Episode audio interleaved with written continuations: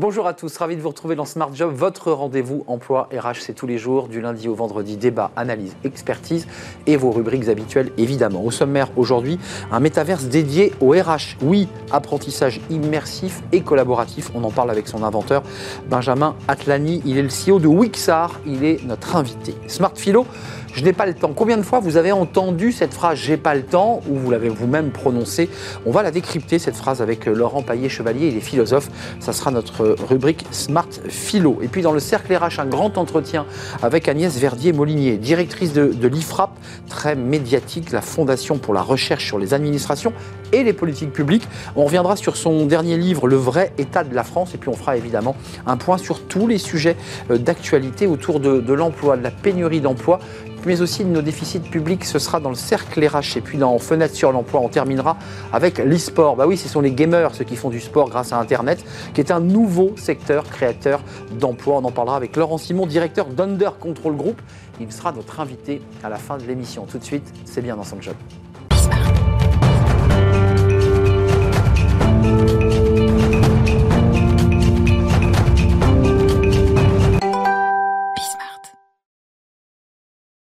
Bien dans son job. Tiens, tiens, tiens, on va parler des, métaverses. On en parle beaucoup, de plus en plus d'ailleurs de ces métaverses, euh, mais métaverses dédiés au RH. Euh, on en parle avec Benjamin Atlani. Bonjour Benjamin. Bonjour. Euh, vous êtes le CEO, le fondateur avec trois autres associés de, Wixar. Alors, vous avez inventé, on peut le dire comme ça, la première plateforme collaborative, immersive, que vous vendez au RH. Racontez-moi d'abord la genèse de tout cela, parce que le métaverse aujourd'hui, beaucoup se disent c'est vachement sympa, mais on n'en voit pas les débouchés. Euh, c'est l'enjeu. Euh, comment tout ça est né et à quoi ça leur sert euh, au DRH bah, D'abord, je vais revenir sur effectivement la genèse.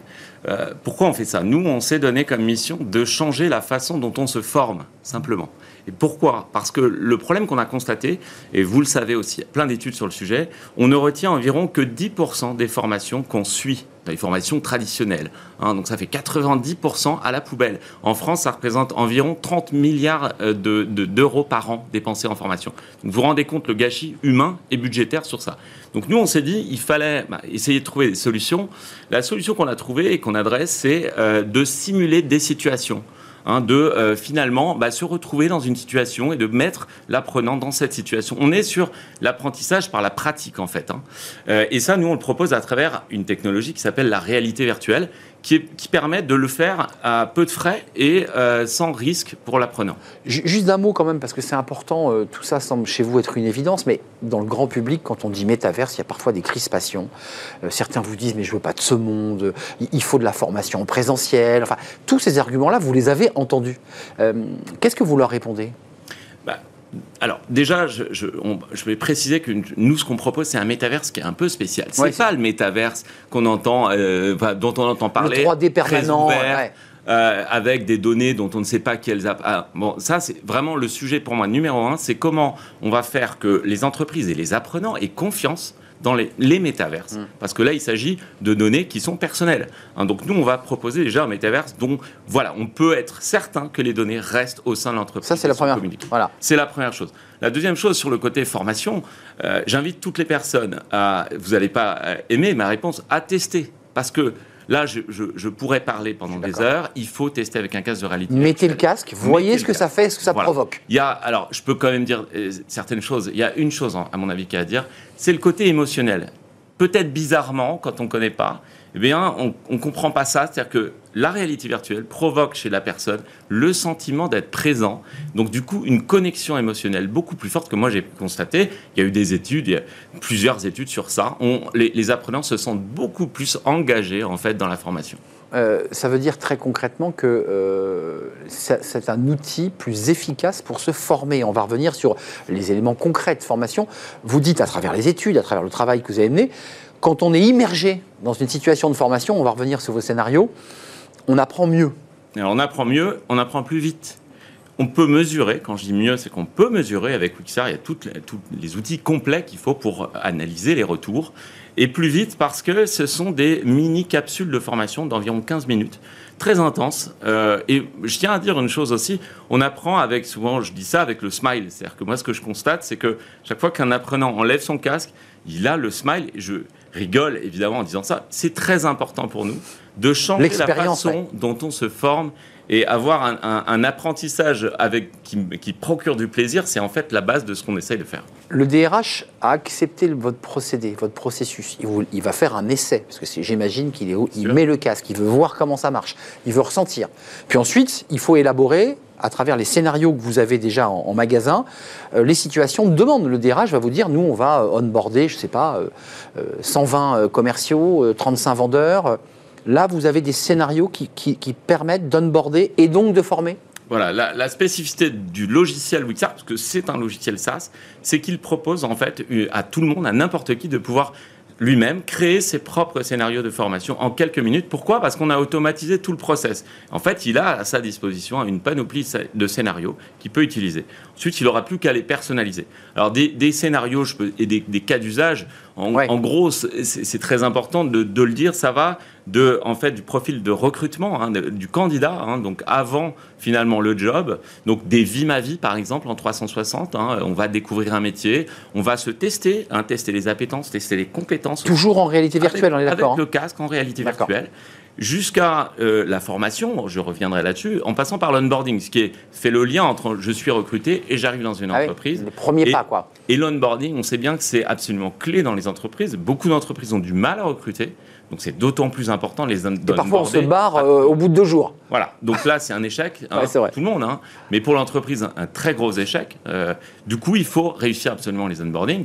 Donc ça passe par de la formation. Il y a des formations gestes techniques un peu, mais aussi on va essayer de passer des valeurs comme on parlait d'émotionnel, des choses qui ne se passent pas dans des formations classiques. Ça fonctionne très bien avec ce type euh, de réalité virtuelle. Il y a à la fois ces, propositions de réalité virtuelle euh, que vous proposez, euh, mais ça n'empêche pas, malgré tout, le DRH de, faire du présentiel, parce qu'il y a ce grand débat du métaverse de dire on se déconnecte de la réalité. Certes, mais en parallèle, j'imagine qu'il y a quand même du formateur, il y a quand même de l'humain, j'imagine que vous contrôlez le formé, enfin, parce que le DRH, il veut savoir si réellement il a bien compris les messages qui, qui étaient passés quand même déjà, une chose, nous, on a bien compris qu'il fallait pas qu'on arrive en disant on révolutionne tout. Euh, il y a des process dans les entreprises qui sont très bien euh, faits, très bien gérés. Bon, voilà. On vient compléter, en fait. Hein. Là, nous, on va travailler sur la digitalisation des entreprises à travers une proposition qui est de dire la réalité virtuelle, euh, elle, remplace certains aspects de la formation. Elle remplace pas tout. Donc, on vient compléter des formations en présentiel, du e-learning, sur des aspects très, on va dire, apprentissage par la pratique. C'est absolument génial.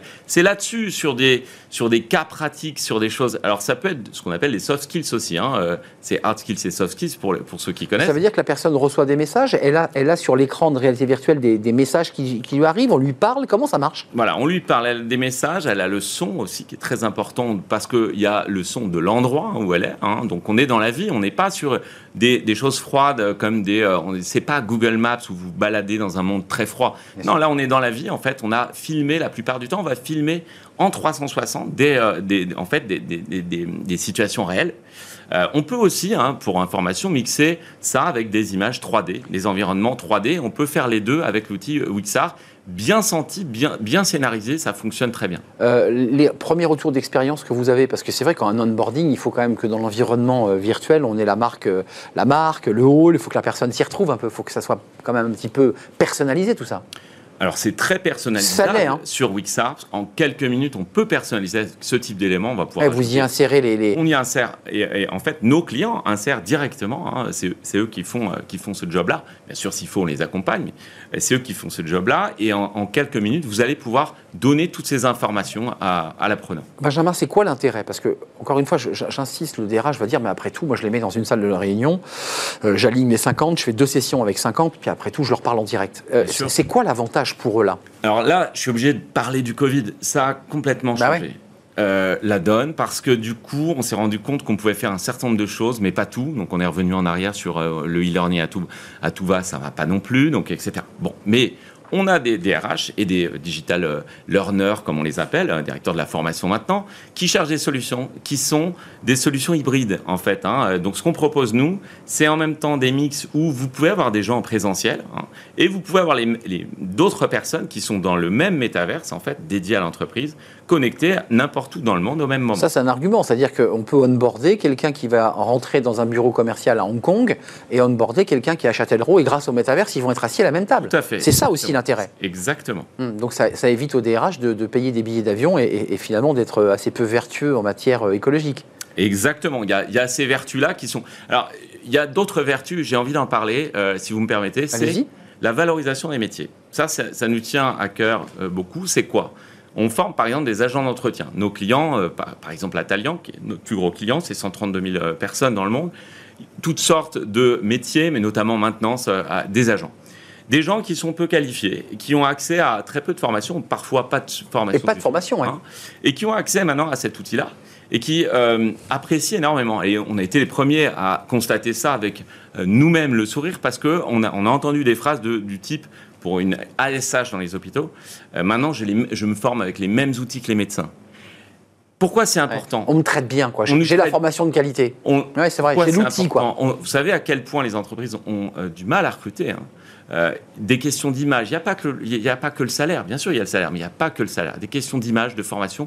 Nous, on croit à l'apprentissage humain et notre outil, on l'a fait comme ça pour qu'il ait un impact réel. Ça veut dire que les personnes qui, qui, qui, euh, s'occupent de l'entretien de ce grand groupe, là, qui est votre client, elles ont eu accès au casque de réalité virtuelle. C'est-à-dire que l'entreprise investit quand même dans, dans, du matériel. L'entreprise investit dans du matériel et on commence à en voir d'autres. Aujourd'hui, on a à peu près, on, couvre 200, des, entreprises qui couvrent 250 000 euh, salariés L'objectif, c'est qu'on en forme 25 000, 10% d'ici 2023 avec ces cases de réalité virtuelle. Grâce à l'idée qu'on peut se mettre autour d'une table, même quand on n'est pas euh, euh, obligé d'aller sur le site euh, où on est convoqué. On est convoqué sur le site du métaverse.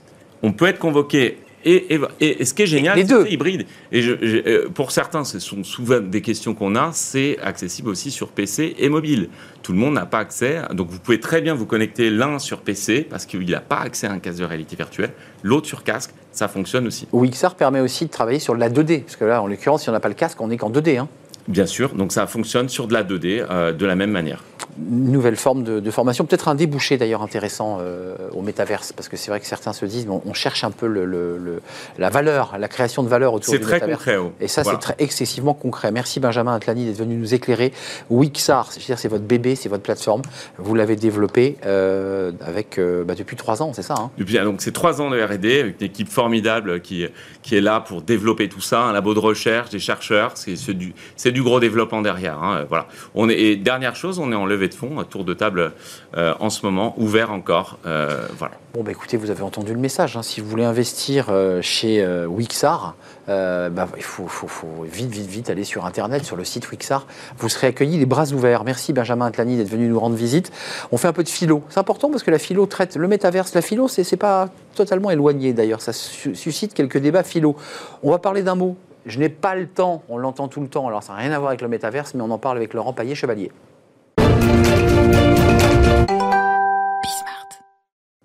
Smart Philo avec Laurent Paillet-Chevalier. Bonjour Laurent. Bonjour Arnaud. Ravi de vous accueillir, professeur de philosophie et d'éthique. Euh, vous intervenez aussi beaucoup euh, dans les entreprises. Hein. Vous, vous prophétisez, vous lancez des thèmes euh, aux cadres, aux managers, aux décideurs.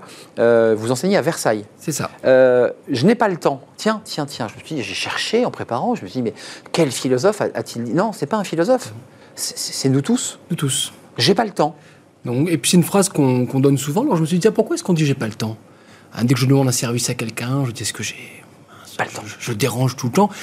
Je, me suis dit, je commence à déranger pas mal de monde. Et je me suis dit, il y a peut-être une question à se demander, mais pourquoi est-ce qu'on dit j'ai pas le temps? Et je me suis rendu compte qu'en fait, c'était d'abord une activité sociale pour se donner une prestance. J'ai pas le temps, ça veut dire quoi? Ça veut dire que je suis occupé. Ça veut dire que ce que je fais, en fait, est important. Je n'ai pas le temps de t'écouter, je n'ai pas le temps pour toi, je n'ai pas le temps parce que moi, là, je suis sur autre chose. En fait, pour euh, ceux qui sont un peu plus vieux parmi nous, je ne sais pas si vous vous rappelez l'arrivée des, euh, des petits trucs qu'on se mettait dans l'oreille. Et d'un coup, les rues de Paris, euh, des centaines de gens qui se mettaient à parler tout seuls. Non, excusez-moi, je suis en ligne, excusez-moi, je suis en ligne. Et eh ben, c'est le excusez-moi, je suis en ligne d'aujourd'hui. Je n'ai pas le temps.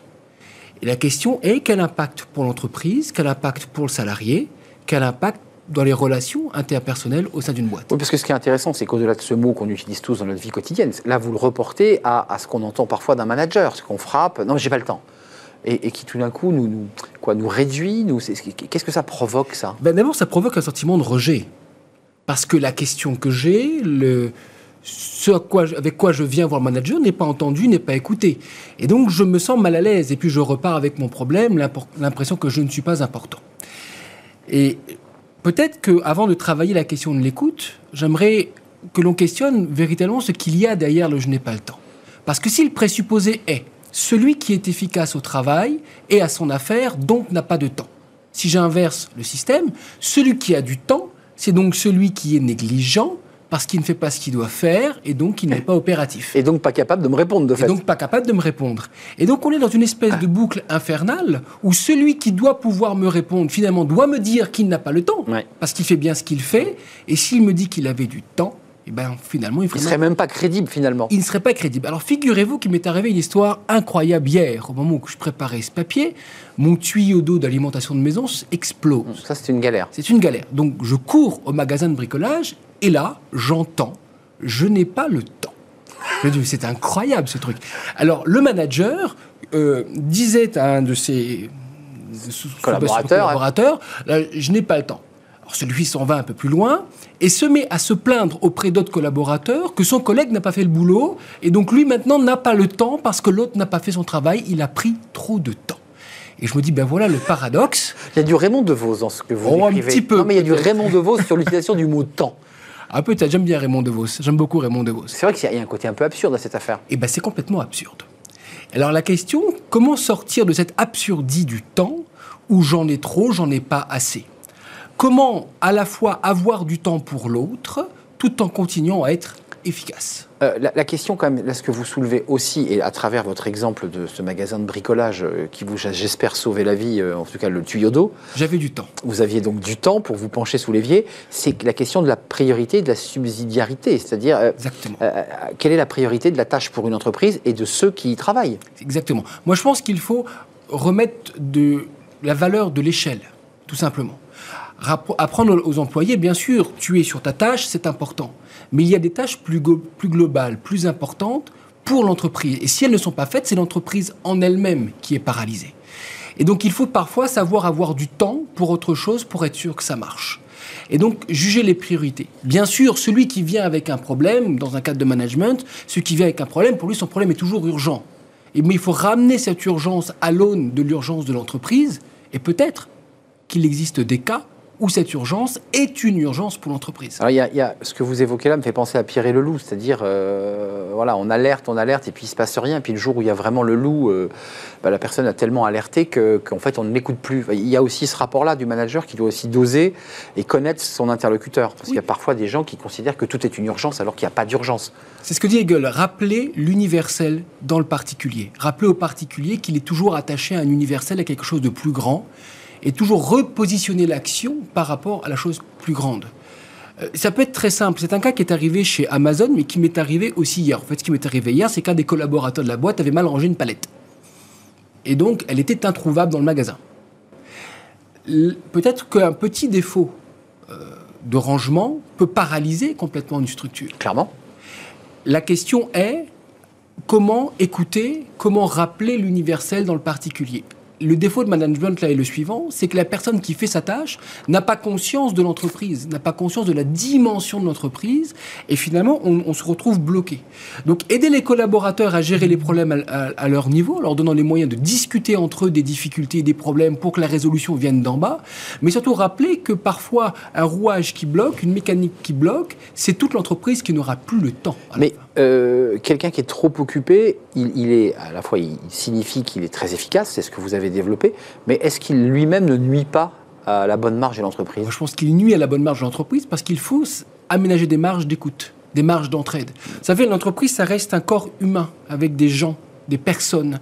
Si je n'aide pas Philippe à la compta un matin, euh, il aura du mal, lui, à m'aider un autre matin quand j'aurai du mal. Et donc, c'est peut-être recréer simplement le lien humain sur des gestes, par des gestes humains.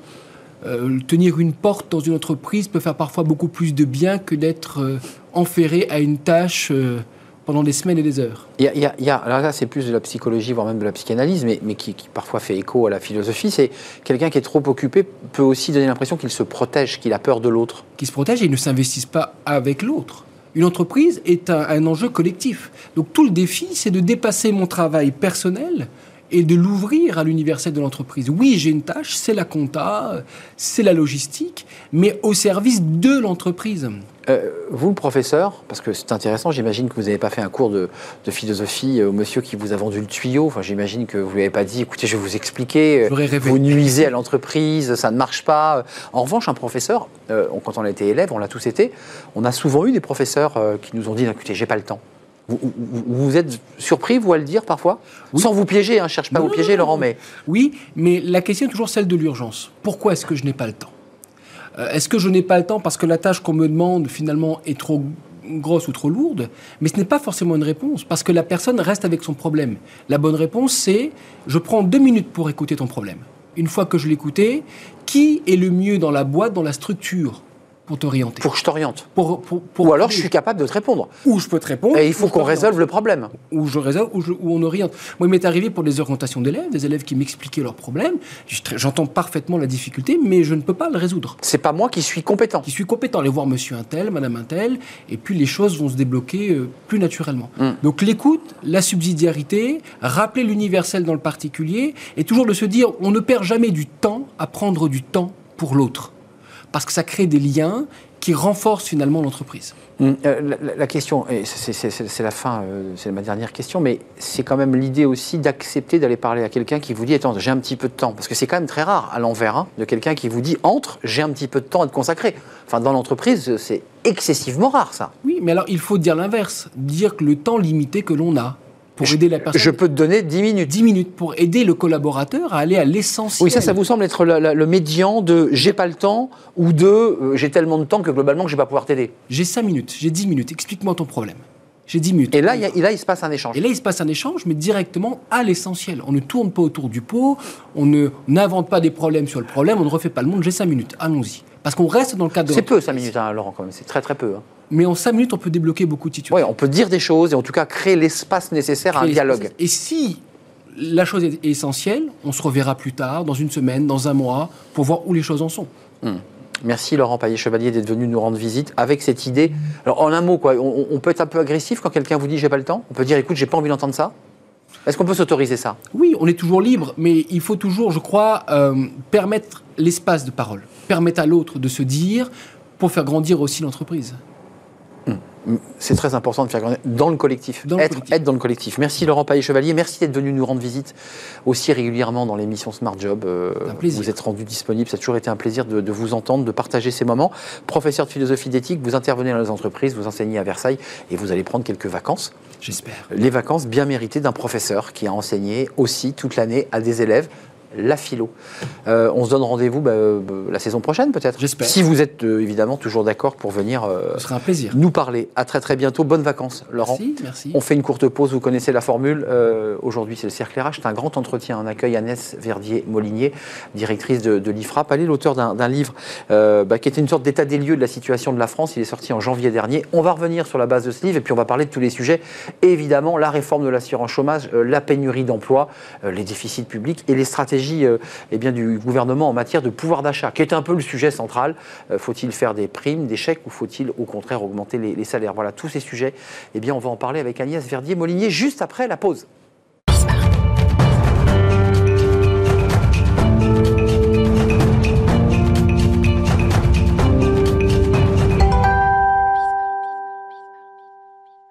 Le cercle RH est un grand entretien aujourd'hui avec Agnès Verdier-Molinier. Bonjour Agnès. Bonjour Arnaud. Ravi de vous accueillir. Alors, euh, votre parole se fait rare. En tout cas, je crois, je crois que c'est une des premières fois, voire la première fois que vous venez sur le, le- le plateau de, de Bismart. Et en tout cas, dans l'émission Smart Job, on est très heureux.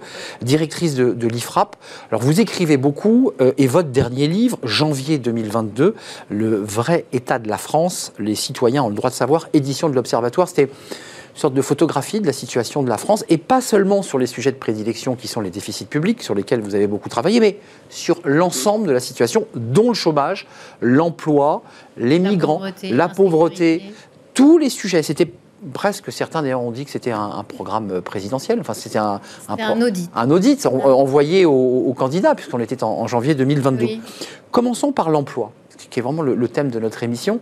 Euh, le 14 juillet dernier, le président Macron, interrogé sur la pénurie en hôtellerie-restauration, a dit attendez, si ces personnes veulent changer de métier, moi ça me va, mais globalement, si elles viennent et elles vivent euh, sur le dos des contribuables et des salariés, globalement, c'est ce qu'il dit, moi ça me va pas. Euh, comment vous l'analysez, vous, cette pénurie d'emploi? C'est une grande lassitude, c'est une grande démission, c'est une grande démotivation? Je pense que ça vient de loin. Je l'explique dans mon livre. Hein. Je fais un chapitre entier sur ce sujet euh, du chômage et donc de l'emploi, où j'explique que finalement, on a fait beaucoup de mal en France à la valeur travail depuis des années. Hein. on s'en souvient. Euh, c'est la retraite à 60 ans euh, avec François Mitterrand. C'est la création du statut à vie dans la fonction publique hospitalière et dans les collectivités locales. Ça existe nulle part ailleurs. C'est ensuite le sujet des 35 heures. On s'en souvient, qui n'a été copié nulle part, hein, les 35 heures françaises. Réformé régulièrement. Et puis il y a eu un dernier coup de canif dans la valeur travail, à mon sens, hein, c'est le chômage partiel à gogo qu'on a fait euh, pendant euh, le, premier confinement notamment, alors que les autres pays, notamment dans le nord de la zone euro, n'ont pas du tout fait comme ça. Mais on n'a pas euh, sauvé notre modèle, on n'a pas sauvé nos, emplois en faisant ça On a surtout généré une, finalement une, un déséquilibre énorme. Le déficit commercial de la France a bondi. Plus de 100 milliards. On a eu, euh, on est maintenant à plus de 100 milliards de, déficit. Alors moi, quand j'écris ce livre, on est à 82 milliards de déficit annuel. Mmh, euh, donc euh, ça, on a dépassé les 100 milliards. encore aggravé. on a en même temps dissuadé les, gens de venir travailler dans les administrations, alors que les administrations publiques dans les autres pays ont continué à travailler beaucoup plus que chez nous. je donne des exemples, notamment la Poste, etc. dans mon livre. Donc le, le sujet, c'est est-ce qu'on n'a pas fait passer un message C'est plus la peine de travailler pour gagner sa vie en France. vous, attendez, vous dites finalement, Agnès Verdier-Molinier, que le quoi qu'il en coûte, c'est-à-dire ces, milliards qui ont été euh, donnés pour sauver nos emplois, ont, créé la situation dans laquelle on est. C'est-à-dire des gens qui, globalement, disent bah, moi, j'y retourne pas au travail. Quoi. Bah oui, mais c'est aussi euh, euh, l'idée qu'on n'a pas de sanctions du tout. Si vous êtes aujourd'hui en aide sociale, que vous ne travaillez pas du tout, que vous n'êtes plus indemnisé au chômage, hum. qu'est-ce qui vous pousse vraiment à revenir vers l'emploi? Pas grand-chose. Parce que la différence entre je travaille et je travaille pas, elle est de plus en plus ténue. Hmm. Et finalement, j'explique aussi dans mon livre qu'on a énormément de travail non déclaré. Alors ça, c'est intéressant. Il y a, euh, les chiffres du chômage et il y, a, le halo, vous dites, autour, euh, bah, qui change un peu la donne. Alors, ça, c'est encore un autre sujet. C'est-à-dire qu'il y a le chômage officiel, c'est-à-dire autour hmm. de 7%, d'accord? Ça, c'est pour l'emploi. C'est quoi? C'est 2 millions de personnes, grosso hmm. modo. Mais quand vous regardez le nombre de personnes qui sont à Pôle emploi, rien qu'en catégorie A, on est plutôt autour des 3 millions de personnes. Donc déjà, vous avez moins de personnes comptées dans les 7% que dans le, les nombres de personnes... Mais c'est qui cela, le, million là, qui se balade de ceux qui sont ah bah, considérés mais pas comptés Oui, mais le problème, c'est toute la définition du, chômage au sens du Bureau international bah du travail. C'est ce que j'explique dans mon livre. C'est que quand l'INSEE fait son, son calcul, et, le, fait en respectant les règles hum. euh, internationales, en fait, hein, c'est euh, je vous pose la question, est-ce que vous voulez travailler? Oui, vous ne travaillez pas? Bah, Non.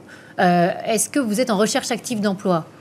Est-ce que vous êtes disponible dans les 15 prochains jours? Si vous n'êtes pas en démarche active d'emploi, là on sort du. Ou si vous n'êtes pas disponible dans les 15 prochains jours, vous n'êtes pas compté dans le nombre de chômeurs. Donc vous n'êtes pas dans le pourcentage du chômage. Donc il y a 2 millions de personnes encore aujourd'hui, à peu près, hein, plus ou moins, parce qu'on n'a pas les chiffres exactement en temps réel. C'était 1,9 million de personnes à la fin de 2021. On dit qu'en début d'année 2022, on est autour de 2 millions de, personnes. Ça veut dire qu'en fait, ça double le nombre de personnes qui sont euh, chômeurs, en fait. Mais vous parlez d'un différentiel, finalement, pas de calcul, mais de, méthodologie entre le BIT et Pôle emploi, et qui fait qu'il y a un million de demandeurs d'emploi qui disparaissent ah, globalement. Vous savez, des personnes inscrites à Pôle emploi sur l'ensemble de la France, hors Mayotte, euh, c'est 6 millions d'eux. Hein, euh, donc c'est pas c'est pas 2 millions. Euh, après, sur les trois catégories ABC, on est autour de 5 millions. Donc quand vous parlez de 7% de chômage, vous n'avez que 2 millions et quelques de personnes. Mais sur, sur, ce plateau, Agnès euh, Verdier-Molinier, la, ministre du Travail, qui est aujourd'hui Première ministre, Elisabeth Borne, nous disait il y a quelques mois, on va vers le plein emploi, euh, qui est fixé en France à 5, un peu mm. plus de 5. Le président Macron l'a reconfirmé.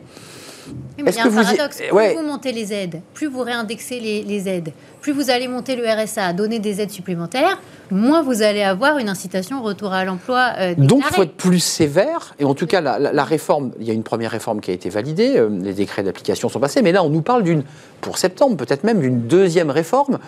Qui non, mais il y a un paradoxe. Plus vous montez les aides, plus vous dépensez d'argent public, plus vous êtes généreux, plus vous faites baisser le taux de chômage officiel parce que finalement, vous avez euh, des, aides qui font que les gens vont dire bah non, mais moi je suis pas forcément disponible, non, je suis pas en, recherche active d'emploi. Et finalement, il y a aussi toute une économie grise qui s'est créée. Je le, dis dans mon livre, c'est plus de 11% du PIB. Hein. Travail non déclaré. C'est l'équivalent de 270 milliards d'euros par an. C'est pas rien. Ça veut dire que c'est énormément de recettes publiques qui sont perdues aussi en cotisation sociale, en impôts. On peut pas continuer comme ça parce que derrière, on a un déficit, vous le savez, pour cette année, qui va largement dépasser les 100 milliards encore. Déficit public 2900 milliards alors, 2900 milliards, c'est la dette. Hein, 50 milliards de dettes. Mais le déficit public 2022, euh, on va être au-delà de 160 euh, milliards euh, d'euros, ce qui est quand même gigantesque.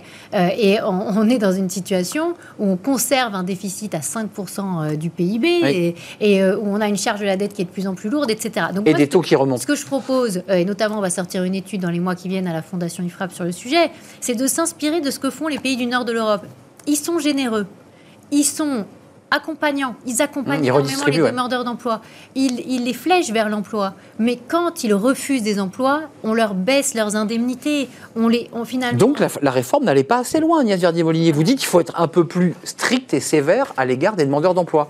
Oui, mais, pour, mais, mais pas qu'à l'égard de ceux qui sont indemnisés au chômage. Parce que euh, ce qu'avait dit Emmanuel Macron le 9 novembre dernier, vous vous en souvenez dans son hum. allocution, il avait dit euh, finalement, on va sanctionner ceux qui refusent des offres d'emploi. C'est ça. C'est déjà dans la loi depuis 2008. Hein, Nicolas Sarkozy l'a fait déjà rentrer dans la loi et c'est absolument jamais, quasiment jamais appliqué. C'est vrai. Euh, mais vous, vous, allez au Royaume-Uni, vous allez en Allemagne, vous allez en Finlande, il y a des suspensions pour euh, des refus d'emploi, euh, euh, six mois de suspension d'allocation au Royaume-Uni si, on vous, si vous refusez une offre d'emploi, une offre de formation une deuxième fois.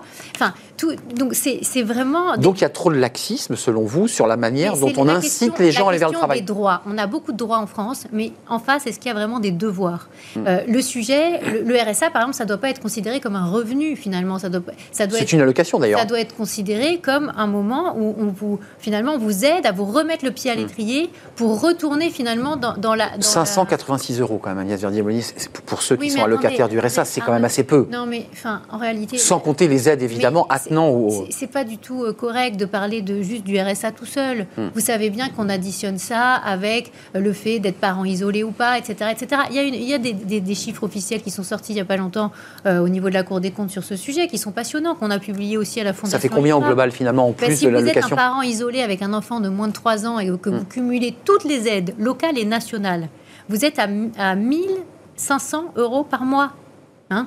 Vous n'êtes pas à 500 euh, et quelques euros. En net, hein, c'est du net. En net. D'accord. Et, en fait, c'est du non imposable aussi. Il y a une question de fiscalité. Donc au-dessus du SMIC, de fait. C'est-à-dire que quand, dès que vous rentrez dans du travail déclaré, etc., etc., il y a des cotisations à payer, il y a de l'impôt à payer. Et ces aides-là tombent hein, derrière. Et, ah oui, alors pas toutes, parce qu'il y a aussi la prime d'activité, etc. Donc il faut faire. Euh, donc la motivation à reprendre l'emploi est, faible là dans ce cas-là. Mais oui, parce qu'aussi nous sommes un pays surtaxé. Et paradoxalement, euh, on parle beaucoup d'optimisation fiscale en France, mais on parle jamais d'optimisation sociale. Et nos concitoyens euh, sont tout aussi intelligents les uns que les autres et, que, et ils font aussi d'optimisation sociale. Et quand ça se joue à 20, 30, 40 ou même 100 euros, euh, euh, le sujet, il est là. Donc il y a, il y a peut-être aussi l'idée qu'on pourrait régionaliser la gestion de Pôle emploi. Oui, ça, c'est évoqué depuis longtemps. Non, mais ça a été évoqué. Qu'on appellera France Travail. Vous soutenez cette idée de changer le nom de Pôle emploi pour le baptiser France Travail, puisqu'il a été reconfirmé Vous savez, les changements de nom, c'est comme l'ENA ou l'Institut national. Oui, pour vous, c'est du ripollinage. le, le, sujet, c'est est-ce qu'on est qu'on gère différemment?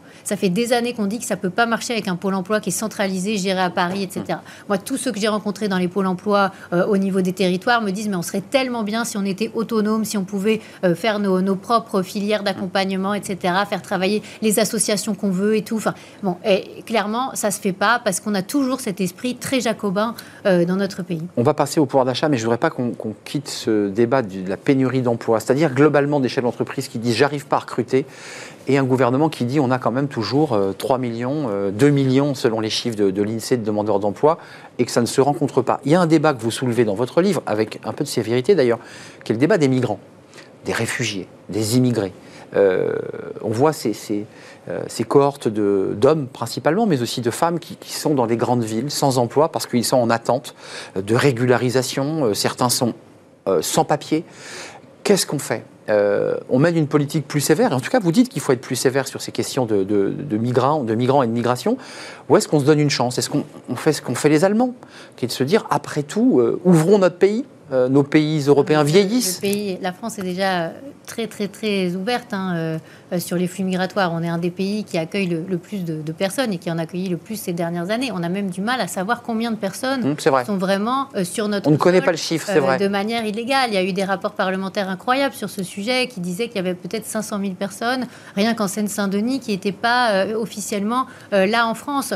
donc le, sujet, c'est aussi de faire respecter les lois françaises et que les lois soient pas à géométrie variable. il y a des obligations de quitter le territoire français qui sont qui sont décidées, qui sont actées, mais qui en fait ne sont jamais effectives. Absolument. Euh, donc là, Les retours. j'en parle dans mon livre, je fais tout un chapitre sur ce sujet où j'explique que sur 92 000, il y en a à peine 18 000 qui ont été effectives. Alors, je mm. sais que le ministère de l'Intérieur travaille sur ce sujet. Et Gérald Darmanin s'est exprimé là récemment. ils essaient d'augmenter euh, le taux de réalisation. C'est difficile parce qu'aussi les pays de ces ressortissants ne veulent pas euh, aussi finalement mm. accepter que ces ressortissants reviennent. C'est vrai de l'Algérie en particulier. Sur, leur sol. mais c'est vrai qu'on peut se poser la question. Mais on ne donne pas une chance. De l'intérêt qu'on a finalement, nous, euh, globalement, les citoyens français, à avoir autant de personnes au chômage, autant de personnes qui recherchent aussi de la main-d'œuvre et des personnes qui finalement sont en France mais ne peuvent pas travailler de manière déclarée et souvent travaillent de manière non déclarée. bienvenue dans l'absurdie. Donc hein.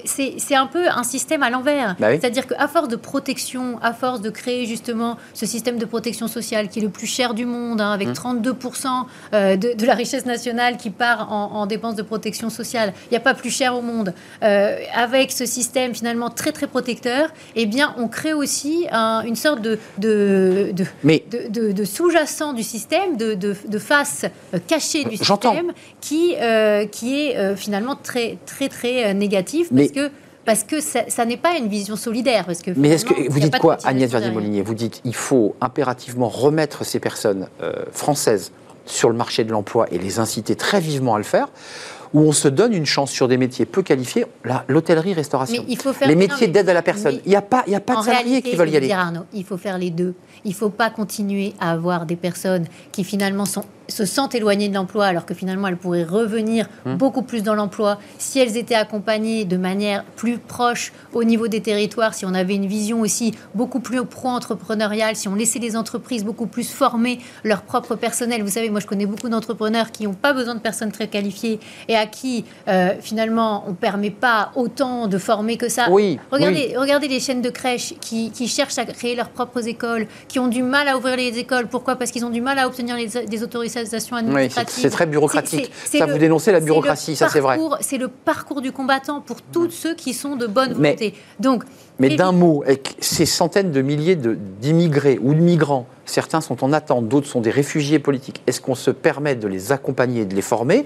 Ou est-ce qu'on dit priorité d'abord à l'emploi de ceux qui sont à Pôle emploi? C'est la question qui est posée. En fait, il, faut, il faut faire les deux, c'est ça que je vous dis. On est d'accord. C'est-à-dire qu'il ne faut plus accepter d'avoir des personnes en illégalité en France qui hmm. travaillent de manière non déclarée eh dans des secteurs qui sont légaux ou illégaux, parce qu'il y a aussi tout ce qui est trafic de stupéfiants, etc., De cigarettes. Mais par ailleurs, j'irai plus loin, Arnaud, des, couples, euh, des familles entières qui sont en France et sur lesquels il y a des cartes de séjour, mais qui ne travaillent pas de manière déclarée, là aussi, il faut se poser la question de est-ce qu'on a intérêt à euh, continuer à proroger ces cartes de séjour? Donc, vous voyez, il y, a toute une question à se poser sur euh, comment le système peut générer aussi de la recette euh, sans être toujours porté par les mêmes citoyens qui sont euh, finalement aujourd'hui de plus en plus La classe moyenne accablés, vous parlez. accablés d'impôts. Hum. Et ça, ça ne peut pas durer très très longtemps. Ça ne va pas pouvoir tenir euh, si longtemps qu'on croit, puisque vous savez, hein, aujourd'hui 70% de l'impôt sur le revenu est payé par 10% qui gagnent le plus en France. C'est complètement incroyable ce qui est en train de se passer. Il y a, il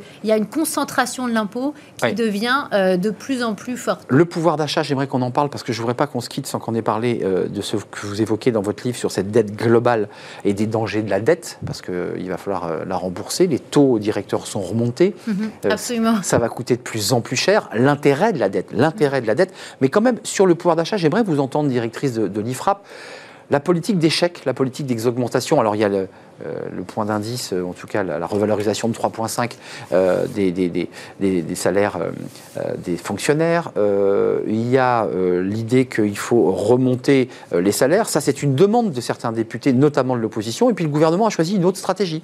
des chèques, des, chèques emploi, des chèques Macron, des primes.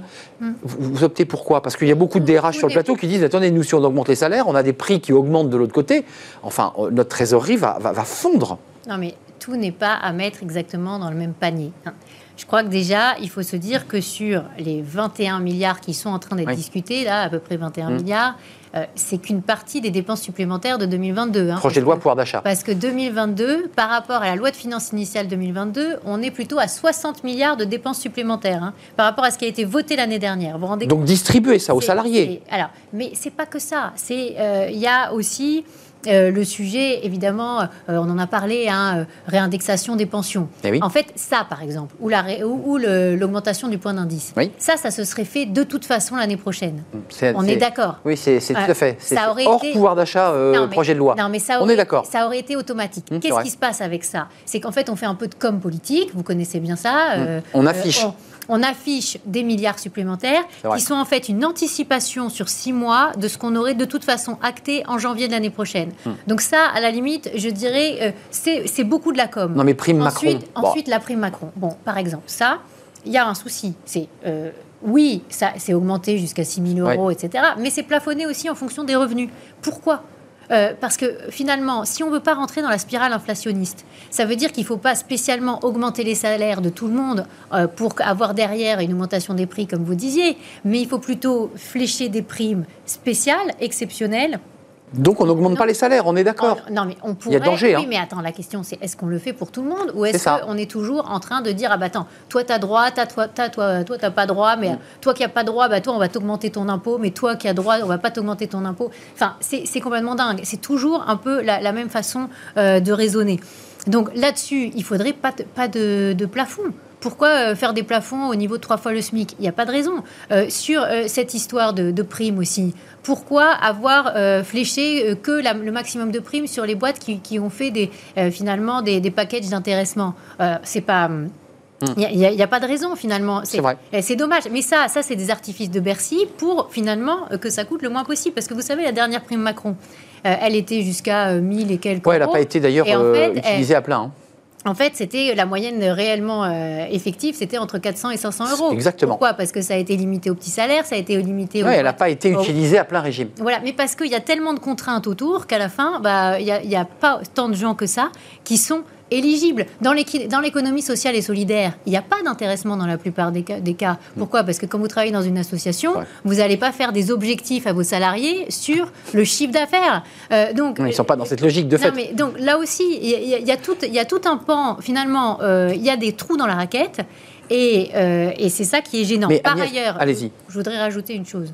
Sur les 21 milliards, c'est 16 milliards en dépenses et c'est que 5 milliards en baisse d'impôts. Et ça, c'est problématique selon moi. Vous n'avez pas changé de fusil d'épaule. Vous dites qu'il faut baisser les impôts et il faut aussi baisser les cotisations sur quoi? Sur les, sur les salaires, cotisations patronales, l'ensemble des cotisations? Il faut, il faut baisser plutôt les dépenses, il faut baisser les impôts, bien sûr. Euh, et là, euh, quand j'entends euh, qu'on a de l'ordre de 57 milliards de, de, recettes en plus, hein, c'est ce qui est dans la loi de finances rectificative 2020 57 euh, milliards de, on les prend où de recettes en plus. sur notre dette non, mais On creuse la dette. Non, mais c'est pas ça. C'est qu'on a, on a des niveaux d'impôts qui rentrent en ce moment, Arnaud, qui sont gigantesques. Sur l'impôt sur le revenu, sur la TVA, sur la, la TICPE. On a même euh, évoqué une cagnotte. Il y a une idée même que vous avez évoqué dans le Figaro qu'il fallait quand même réindexer les barèmes euh, très vite parce que Bercy allait créer une petite cagnotte. parce que sur l'impôt sur le revenu, on devrait réévaluer dès à présent, pour 2022, ah le niveau du barème. Parce que le niveau du barème, il est calculé en fonction de l'inflation, d'accord? L'année dernière, on a voté en disant qu'il y aurait une inflation à 1,5. C'est ça. Moi, moi, ça fait des mois avec mon équipe que je dis attention, on va vers une énorme inflation. On l'a dit en début 2021, on l'a dit en 2020, je l'ai redit en début d'année euh, dans mon livre. On est à 5,7. Euh, et, tout le monde le savait en fait. Hein. Donc il y, a un delta qui va créer une petite ce cagnotte. Ce delta entre 1,5 et 6% ou 7% d'inflation, ça fait que les Français vont payer beaucoup plus d'impôts sur le revenu qu'ils ne devraient. Par ailleurs, le PIB, en fait, la croissance du PIB augmente, ça, ça augmente beaucoup moins que prévu. Hmm. Donc, on se dirige. De la vous, vous, verrez quand on aura les chiffres euh, définitifs de 2022, on se dirige vers une augmentation de la pression fiscale. Là, cette année, on est en train de vivre en fait une augmentation de la hmm. pression fiscale. Alors que le gouvernement communique sur l'idée qu'il n'y aura pas d'augmentation d'impôts, on est d'accord. Mais hein. oui, mais en réalité, c'est mécanique. Et on va vers les 45% de taux de prélèvement obligatoire. On va être encore les plus chers en termes de pression fiscale. Donc rien n'a changé quand je vous entends. C'est-à-dire que le, gouvernement Macron n'a pas transformé le modèle. Parce que Arnaud, c'est très simple en fait. Personne à Bercy ne veut baisser les impôts. Pourquoi? Parce qu'ils savent qu'ils ne baisseront pas les dépenses. Donc, en réalité, là où la les mesures pouvoir d'achat... Donc, prise au piège. Non, mais les mesures pouvoir d'achat, ça devrait être une litanie de baisse de fiscalité. Ça devrait être je réindexe le barème, ça devrait être je supprime les taxes sur les taxes. Hmm. Il y a de la TVA qu'on paye sur la TICPE, euh, sur les carburants. Il reste quelques sur niches la, encore. Sur la TICGN, euh, sur le, tout ce qui est gaz. L'usine à gaz. Sur la, la, TICFE, sur l'électricité. Ça fait une dizaine de milliards d'euros qui sont payés par les Français de manière indue par rapport aux autres pays. Hmm. Là, on pourrait faire quelque chose tout de suite. On pourrait tout de suite aussi, alors ça va être fait euh, normalement dans la loi de finances 2023, mais on pourrait tout de suite essayer de baisser les taxes de production encore plus pour les entreprises. Euh, au lieu finalement euh, de contraindre, euh, de créer des chèques de l'État, de créer de la dépense supplémentaire. C'était ma question. Les chèques. Et Avant de nous quitter, il reste peu de temps. Je voulais quand même vous poser cette question. Elle est fondamentale parce qu'on a parlé des seniors et on en a beaucoup parlé sur ce plateau. Est-ce que vous pensez Emmanuel Macron capable de la faire cette réforme des retraites? Parce que vous dites quand même dans votre livre, il y a deux axes essentiels travailler plus et plus longtemps. Ça, c'était très important et vous le dites. Et équilibrer les comptes de la nation. On vient de l'entendre puisque effectivement nos déficits sont, très importants il, va la faire cette réforme ou pas? Vous qui prenez une retraite à 67 ans oui, bah écoutez, j'espère qu'il va aller Vous y croyez vers 65, mais j'ai toujours des doutes sur sa capacité à le faire pour le secteur public. C'est-à-dire que j'ai beaucoup entendu L'équité, ouais. pendant la campagne électorale et beaucoup de même de journalistes qui disaient de toute façon ça se fera pour le privé, mais pas pour le hmm. public.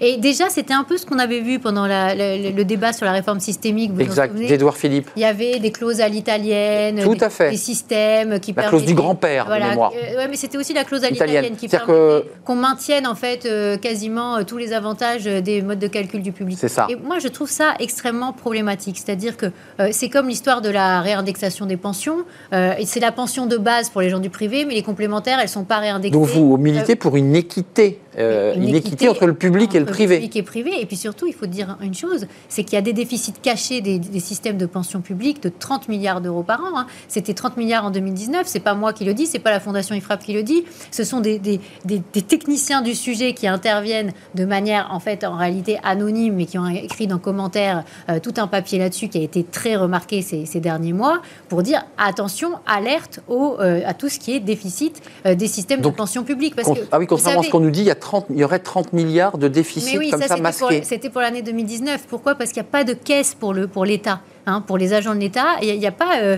vous voyez pas.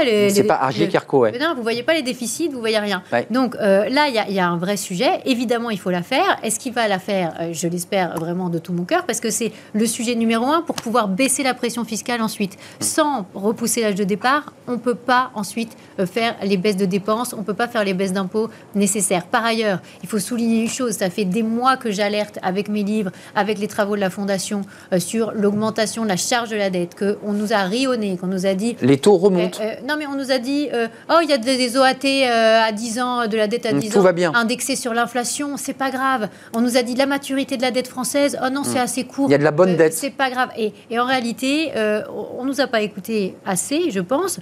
Un peu parce qu'on a augmenté la maturité de la dette, ils ont réduit un petit peu les OAT indexés sur l'inflation, mm. mais il aurait fallu aller beaucoup plus loin et surtout anticiper. Là, on devrait être dans une présentation actuellement, non pas juste d'une loi pour pouvoir d'achat, mais d'un plan de redressement des finances publiques. Mmh. Parce que quand les marchés vont attaquer sur la dette de la France... Donc on, fait quoi? Des mesurettes pour, pour, conclure? C'est quoi? Bah, C'est des... Pour l'instant, en réalité, on ne change pas véritablement... Ce sont des sparadraps. On ne change pas les fondamentaux. On, fait, on est sur des positions d'attente, sur des milliards affichés pour faire patienter les Français. En fait, on leur prend d'un côté 57 milliards d'impôts sur les, euh, supplémentaires, on leur donne 59 milliards de l'autre main, euh, et on se dit, avec un peu de chance, on pourra garder des, des niveaux de prélèvements obligatoires très hauts, et on ne sera pas obligé de faire trop Donc on ne change pas le système. Donc, euh, moi, ce que j'appelle de mes voeux, c'est quelque chose de beaucoup plus ambitieux. Je l'ai écrit dans mon livre. On l'a chiffré à la Fondation IFRAP avec toute une étude, Gérer nos finances publiques, le plan de redressement de la France 2022-2030, euh, où on explique tout, hein, qu'en baissant de 80 milliards les dépenses, qui sont des dépenses superfétatoires, c'est-à-dire des dépenses de doublons, des dépenses de production des services publics qui n'apportent rien en qualité euh, supplémentaire pour nos concitoyens, en baissant la fiscalité de 60 milliards, dont les taxes de production, dont les cotisations employeurs qu'on évoquait tout à l'heure. Bien sûr. Eh bien, là, on peut créer 2 millions d'emplois dans le secteur marchand, des vrais emplois, c'est-à-dire pas juste faire du, euh, du, parking de chômeurs ou des formations supplémentaires ou euh, donner des, des contrats d'engagement aux jeunes pour dire ah bah tiens vous avez vu le chômage des jeunes il baisse mais en fait c'est parce que c'est hmm. aussi euh, transféré sur des subventionné, subventionné par l'État. voilà donc il y a plein de solutions. Il n'y a aucune raison de ne pas s'en sortir. Il y a tous les talents en France pour réussir. Il y a de l'espoir. Simplement, le sujet, c'est faire exactement ce qu'ont fait les autres pays. Chaque euro d'argent public doit être dépensé avec une évaluation et pas comme ça, comme on fait aujourd'hui. Ça sera le mot de la fin. Sans regarder. Et le quoi qu'il en coûte, bien sûr, doit s'arrêter. Ah oui, le vrai état de la France. Livre à lire, janvier 2022. Il y a eu beaucoup de choses qui avaient été anticipées et senties avant même que ben, les choses arrivent. Et puis elles sont arrivées pour un certain nombre d'entre elles. sur l'inflation parce qu'on ne peut pas dépenser sans compter, sans avoir derrière une inflation. La guerre en Ukraine a quand même bon dos. C'est vrai. L'inflation, elle vient aussi de toutes les politiques publiques qui ont été menées depuis le Covid. Ce fut un vrai plaisir de vous accueillir. Édition de L'Observatoire, votre livre Les citoyens ont le droit de savoir. C'était le, sous-titre de ce livre. Janvier 2022, vous le trouvez encore. Merci Agnès Verdier-Molinier de nous avoir fait le plaisir de venir avec toutes vos notes mhm. et, toutes ces précisions et ces chiffres. On termine notre émission avec Fenêtre sur l'emploi. On va parler euh, d'e-sport, euh, qui est un secteur créateur d'emplois. C'est tous les, gamers, mais pas seulement. C'est tout le matériel aussi qu'on utilise euh, pour pratiquer eh bien, ce e-sport. C'est tout de suite et c'est dans Fenêtre sur l'emploi.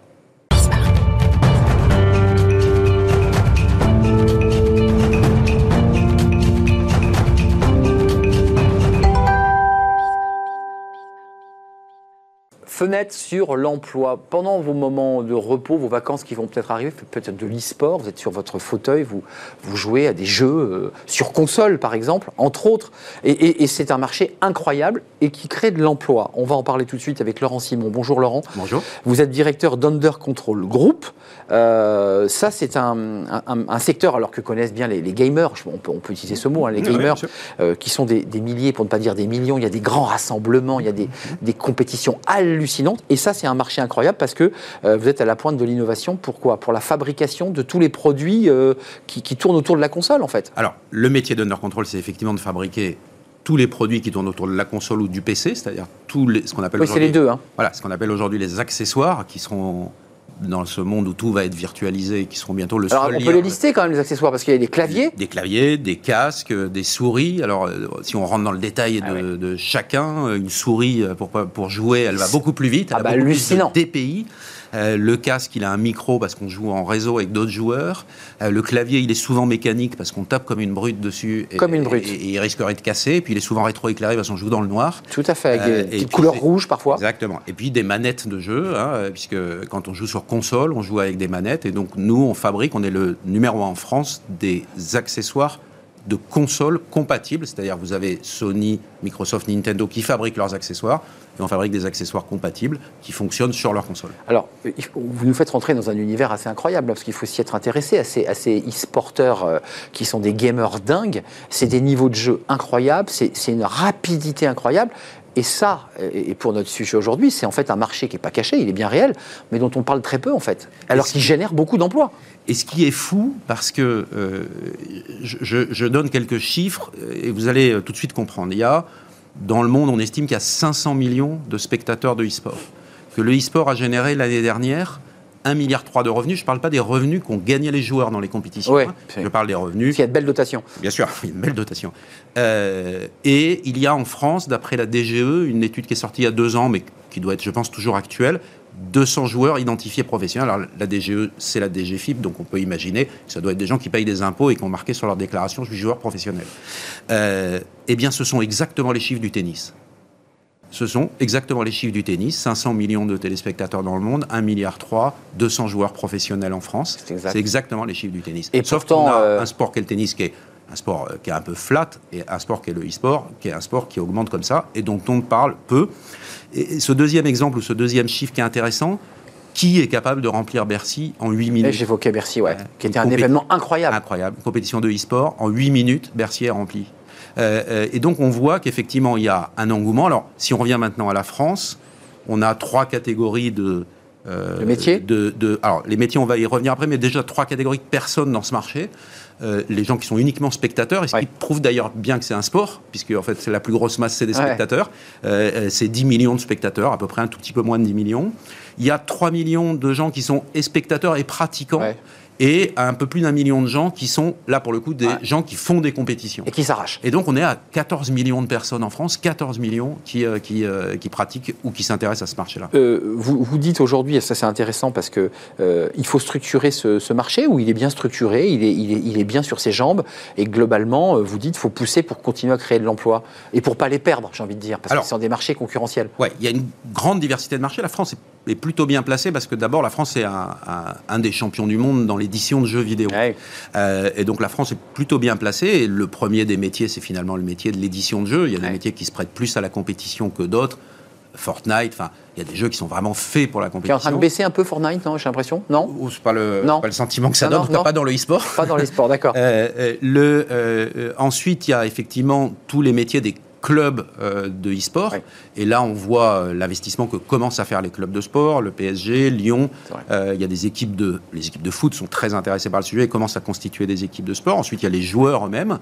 il y a les organisateurs de tournois, les diffuseurs. Une chaîne comme Twitch, c'est une chaîne qui ne bah, qui a démarré, qui a démarré, enfin qui, s'est fait connaître aussi depuis sur d'autres sujets, mais c'est le e-sport. Hein, en tout cas, c'est le, le, gaming, le, gaming, et, hein. du coup le e-sport. Avec des commentaires assez dingues d'ailleurs, parce ah, qu'il faut voir cette chaîne c'est de folie. C'est vraiment de la folie. Et avec un nombre de spectateurs sur des événements, on a nous-mêmes organisé euh, très modestement un petit événement de e-sport à Toulouse euh, qui aura lieu maintenant tous les ans, qui s'appelle le Under Control e-sport Experience. Et il y avait dans la salle 3-4 000 personnes, ce qui est enfin, pour pas mal. première édition, dans la banlieue de Toulouse, etc., non accessible en métro, plutôt pas mal. Il y avait 15 000 personnes sur Twitch.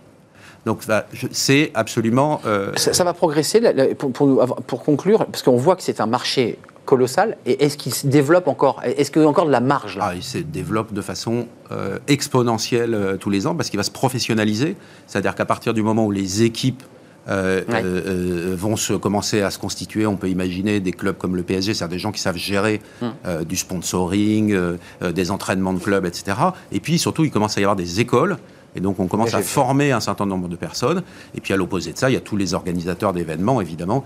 Euh, euh, donc il y a beaucoup de métiers euh, autour du e-sport qui se, qui se développent de façon fondamentale. Un tout dernier mot, vous êtes vous aussi under control en, train de, de, bah, de, grossir. Hein, il y a des acquisitions pour conclure. Parce que vous êtes en train de racheter et de grossir par l'organique. On a acheté une, une société qu'on aime beaucoup, évidemment, qui s'appelle Burn Controller, qui est bien connue des gamers parce que c'est une société qui fait de la personnalisation de manettes. Alors, au début, c'était très important. Au début, c'était un peu de la triche, c'est-à-dire qu'en fait, ils rajoutaient des accessoires, bah des palettes, des palettes pour, aller, beaucoup plus vite, pour aller plus vite et gagner. Bon, maintenant, c'est vraiment de la personnalisation, et notre idée, c'est de pousser à l'extrême la personnalisation, c'est-à-dire que demain, vous voulez la photo de votre chien sur votre manette et euh, des joysticks en or, on vous fera la photo. Et un diamant incrusté, pour le Et un diamant incrusté, on vous le fera. Pour, le joueur de foot. C'est bien le sujet vers lequel on veut aller. Vous avez compris derrière ça, c'est évidemment les NFT. Ben la manette totalement personnalisée, les NFT et métaverse. Oui, parce qu'ensuite il y aura des compétitions euh, sur le métaverse. Évidemment. C'est-à-dire que chacun aura son avatar et, son avatar et du coup voudra avoir sa manette personnalisée, sa manette qu'il a dans la vie réelle. Il voudra que son avatar est la même dans le réel. C'est terminé, mais c'est Fortnite hein, qui a déjà inventé les achats d'accessoires pour ce personnage, qui a déjà généré une forme de NFT en fait. C'est exactement ça. De toute façon, enfin, tout ce qu'on, tout ce dont on parle existe déjà. Hein. Merci Laurent Simon euh, d'être venu nous rendre visite. C'est un marché effectivement incroyable de passionnés, de gens complètement dingues, directeur d'Under Control Group euh, sur le marché bah, des, gamers, des, e-sports. Merci de nous avoir rendu visite. L'émission est terminée. Merci à vous. Merci pour votre fidélité évidemment. Merci à Ulysse pour la réalisation. Merci à, à Thibaut pour le son. Merci à Fanny Griesmer. Et merci à Lily qui nous ont accompagnés dans cette émission. Merci à vous pour votre fidélité. On est un peu en retard. Je vous dis euh, à très très bientôt. Bye bye.